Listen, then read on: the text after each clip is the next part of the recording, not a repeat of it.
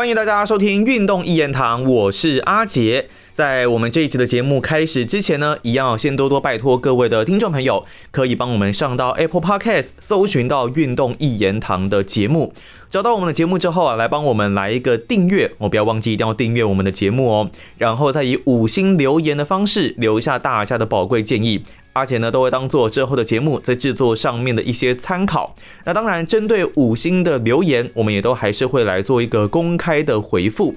哦，那现在呢已经是二零二二年了，二零二一年呢已经正式的结束了。在这一边呢，跟大家拜个年，希望大家呢在新年都能够身体健康、顺心如意，大家新年快乐啦！那就像是呢，在二零二一年底左右的时候，阿杰呢有在节目当中跟大家来做一个的预告，那就是说我们的运动一言堂节目呢，在新的一年二零二二年将会改变整个播出的模式，会变成呢是每周一集的方式啊，那固定会在礼拜六的时候来进行上架。所以呢，在新的一年，我们节目的走向啊，主要应该还是会放在足球运动上面。那也希望顺利的话，可以直接串联到二零二二年底的世界杯足球赛。到时候呢，我跟机关枪拉斐尔的拉斐尔会一起呢来做一系列的专题，包括了有参加世界杯的各支球队介绍啦，然后他们主要的一些球员可能带来大家一些的简介哦，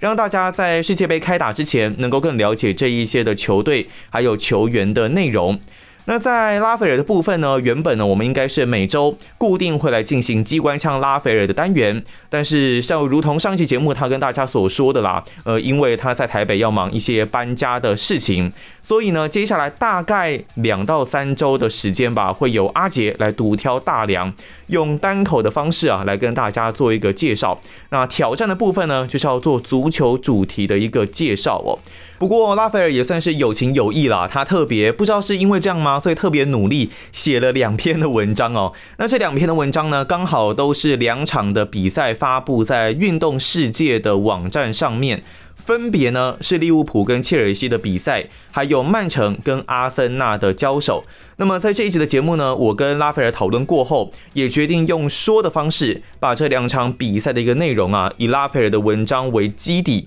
来带给大家这两场比赛的内容，以及他们可能有哪一些的花絮，还有他们在整个战机上面会主要呈现的一个影响。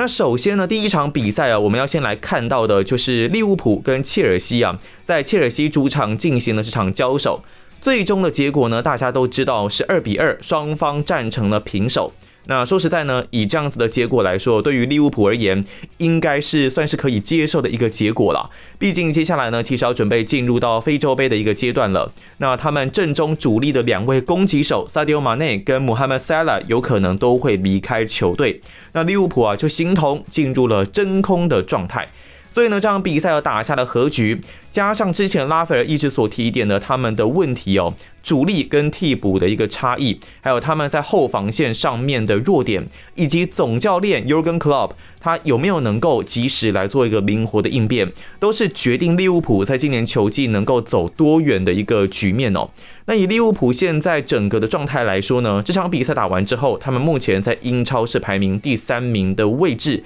至于切尔西呢，这场比赛则是在结束之后排名在第二名的位置哦。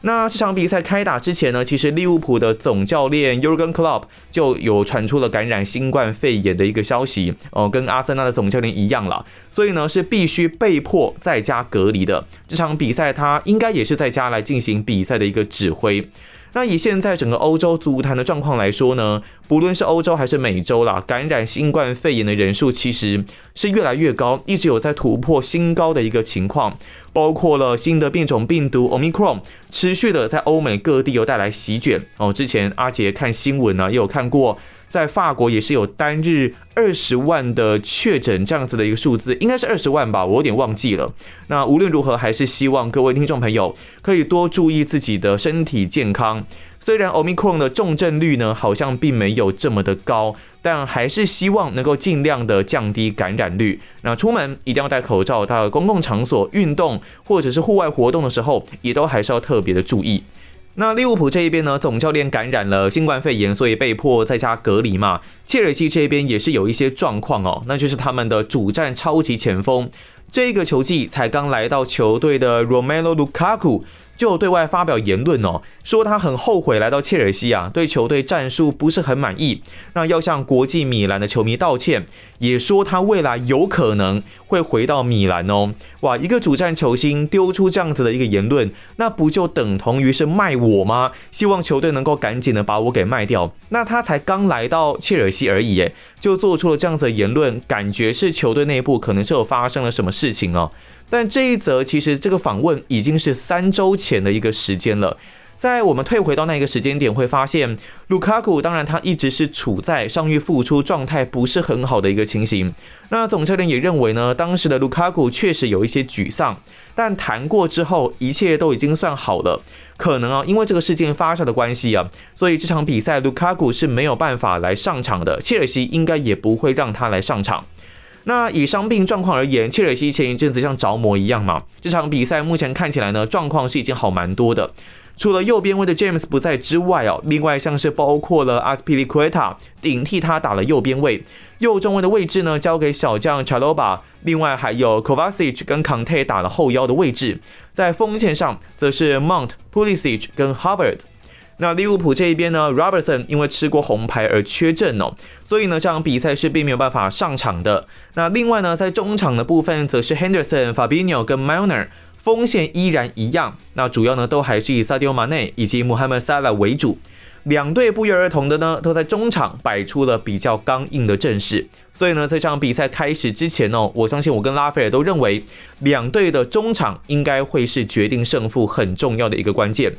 其实，在比赛一开始哦，两队就已经有了一些攻势的出现哦。在五分钟的时候，切尔西后卫就发生了清长传球的失误，导致萨迪欧马内拿到球传给了塞勒。那塞勒呢，直接在第十七码第一时间起脚，不过呢，被对方的门将 Mandy 给挡住啊。那过了一分钟，轮到切尔西这边展开攻击啊，Pulisic 在门前拿到球单刀。但是在这个单刀的过程当中呢，他没有直接射门，而是选择想要先来过掉门将。但这并不是一件很容易的事情啊！诶，不要看切尔西这场是呃，抱歉，不要看利物浦这场是替补的门将哦，还是被他给挡了下来啊！所以在这两波的攻势，双方呢都没有任何的一个进球。不过到了八分钟啊，就已经不太一样了，在利物浦这一边展开了攻击。j 塔在右边的传中呢，原本查罗巴可以轻易的一脚踢走，但是他那个时候却选择低头，呃，应该说低身，想用头去顶这个球，结果因为姿势太勉强了，所以导致他摔倒，被利物浦的马内给拿到球啊，扣过门将之后射门，在八分钟左右，利物浦呢就已经取得了一比零一球的领先了。那说实在啊，以查罗巴这位球员来说呢，其实近期的表现算是还蛮不错的。但是也许啊，在这场比赛一开始，他有一点太紧张啊，所以这球本来应该没有太大的问题，应该哦是他来面对的这个马内给了他太大的一个压力啊，所以导致比较不应该出现的失误来出现。那从前面我这样子叙述，大家应该也可以感受得出来啊，两队都还是有一点疲累，那么也都还是蛮紧张的，因为现在的赛程呢，也都进入了冬季快车的阶段，两队在先发跟替补之间的拿捏是必须要掌控的更加精准，也因为更加的疲累，所以在比赛过程当中呢，发生了不少的一个失误啊。上半场前段呢，两队就已经各有两次致命的失误了。那如果双方都有把握住的话，应该是已经战成了二比二的平手。哇，才十五分钟啊，应该就已经要直接开大分出来了。但是以整个状态而言呢，这一段时间打下来到目前为止，利物浦的锋线状态目前看起来还是比较好的。在第二十五分钟左右啊，Arno 直接从中场一脚直线送到了前场右路。那利物浦这一边呢 s a l a 拿到球之后就往小禁区冲。当 s a l a 来到这个位置，你就知道是相当的危险了，因为只有大概六码左右的一个距离哦，靠近底线的一个死角位置，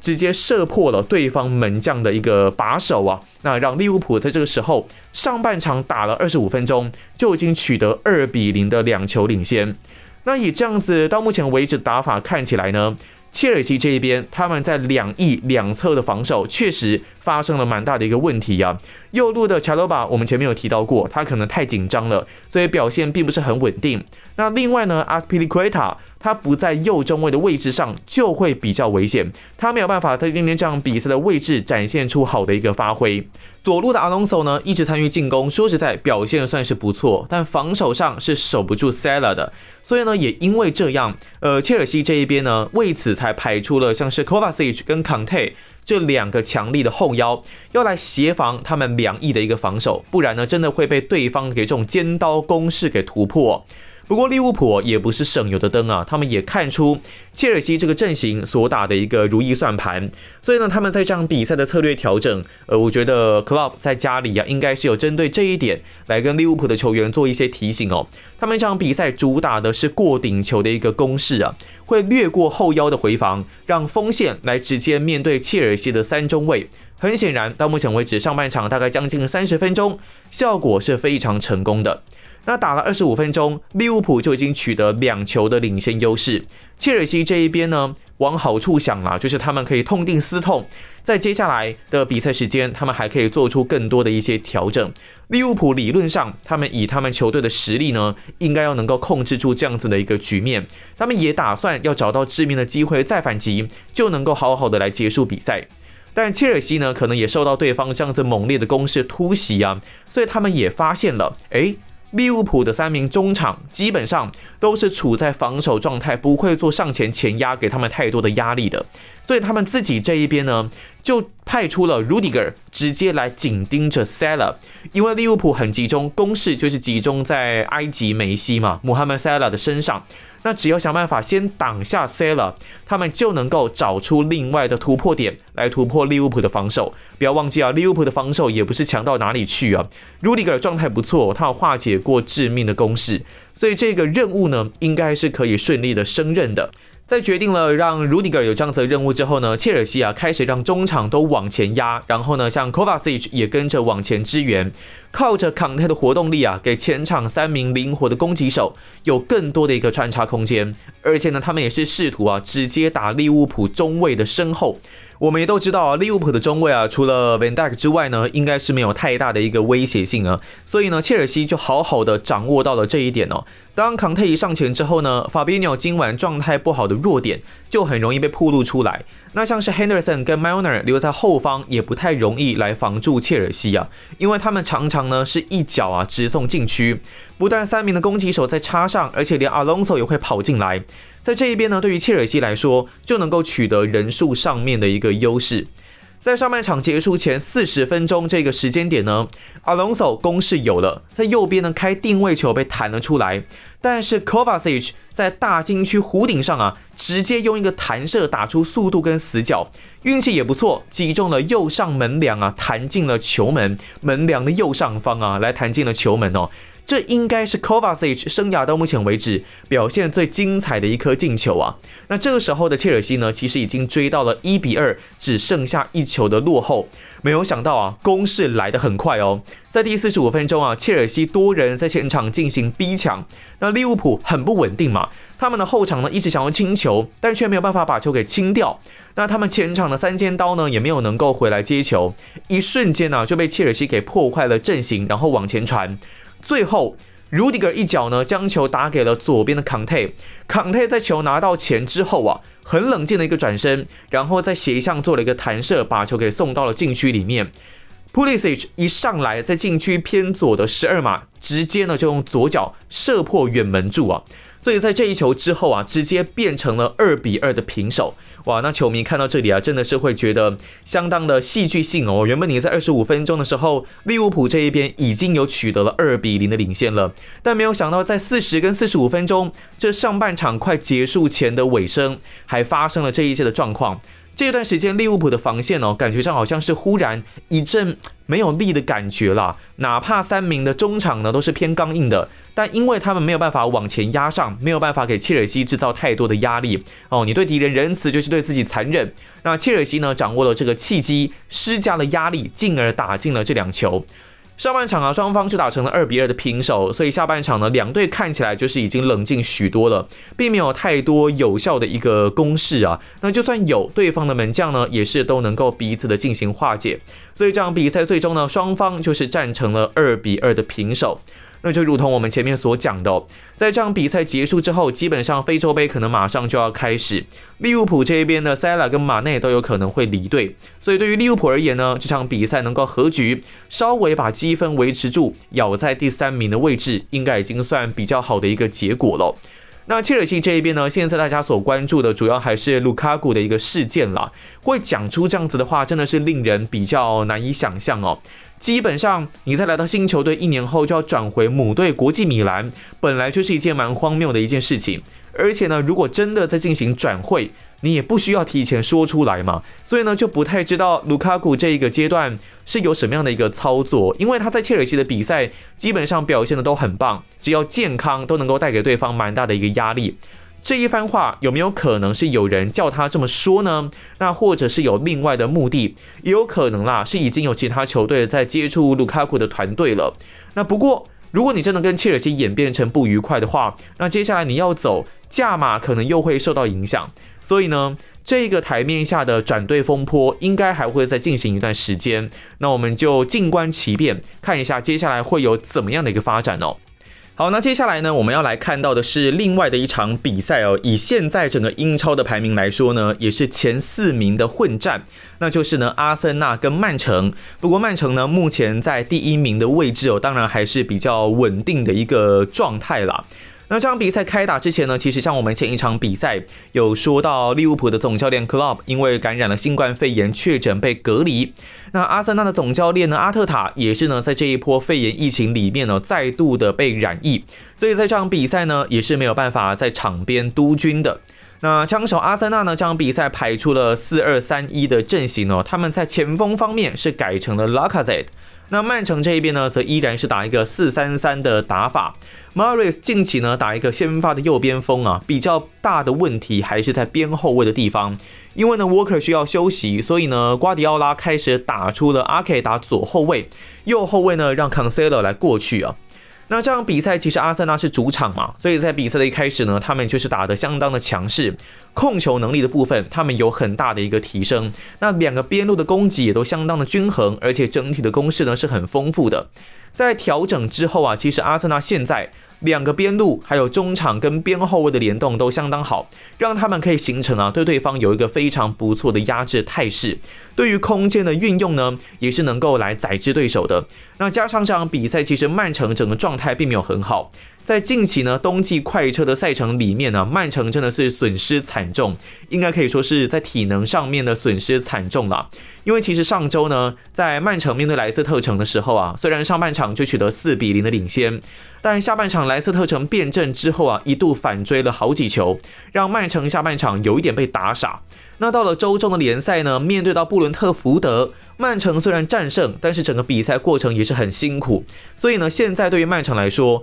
体能上面的挑战对他们而言是蛮大的一个问题。他们目前呢，确实是已经很累了。那阿森纳的这场比赛很明显掌握到了这样子的一个优势啊，他们除了在控球方面掌握了之外，在整个压制力上面也是有确实的来压制出曼城的。他们的两个边后卫呢都是站好来进行防守的，那两名后腰则会明显的往这个侧边路啊去做延伸去做协防，就是先来压制住整个曼城的边路攻势。那尤其是开场没有多久呢，阿森纳这一边包括了 Martinelli 跟萨卡展现出了很锐利的一个边路攻击，所以呢，让曼城不太敢全面的扑上，因为可能扑上，万一被对方掌握到了一旦过人单刀的一个机会，那就是非常的危险哦。在比赛来到三十分钟的时候啊，在阿森纳这一边就有攻势了。White 在防线抢下球以后啊，带到了右路，然后阿森纳中场对传后呢，分给了 Odegard。Odegaard 再分给左路上来的边后卫，那这位边后卫呢，Tierney 杀到了左路，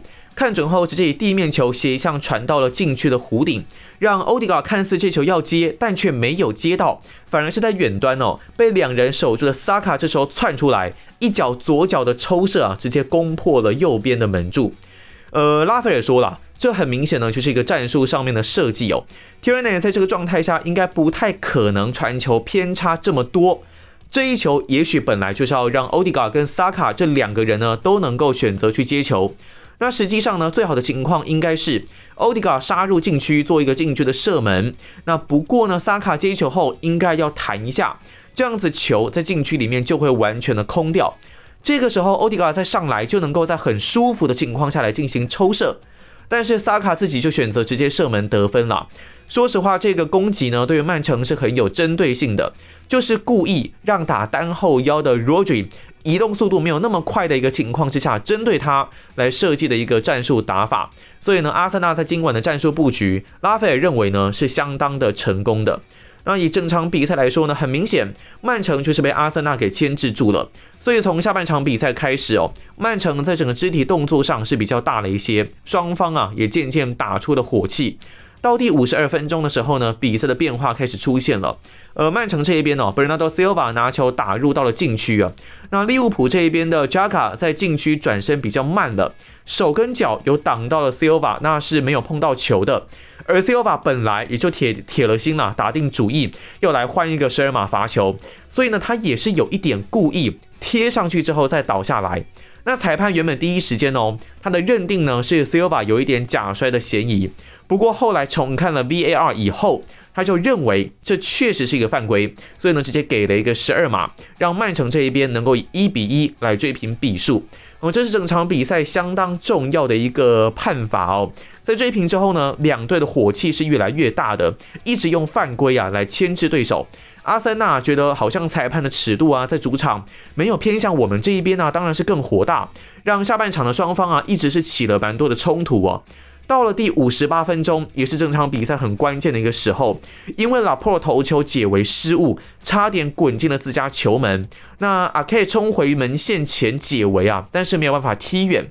那这个时候呢，Martinelli 上来的补射竟然打飞了，这相当的可惜啊。这一球呢，如果有打进的话，说实在应该是可以给整场比赛带来一个扭转的作用。但是既然射飞，就变成了整场比赛的一个转捩点哦。枪手错过了一个最好的机会，在下一次门将开球的时候呢，阿森纳中卫 Gabriel 在中线想要拦截这一球，结果撞到了曼城的 Jesus，这其实就是一个意外嘛。但裁判一上来呢，就是掏黄牌。这个 Gabriel 呢，刚刚才领过一张黄牌哦，所以两黄换一红嘛，那就变成了红牌要退场。这这个动作其实说实在看起来啦，真的好像没有这么的严重，因为曼城呢，他还没有形成一个致命的攻击。以之前的犯规状态而言，Gavre 这一球裁判应该给犯规就可以了，但是他就是铁了心啊，要出红牌。所以呢，在这样子一个情况下，变成阿森纳反而是少打一人的。理论上啦，曼城应该可以掌握更多的优势啊，但是。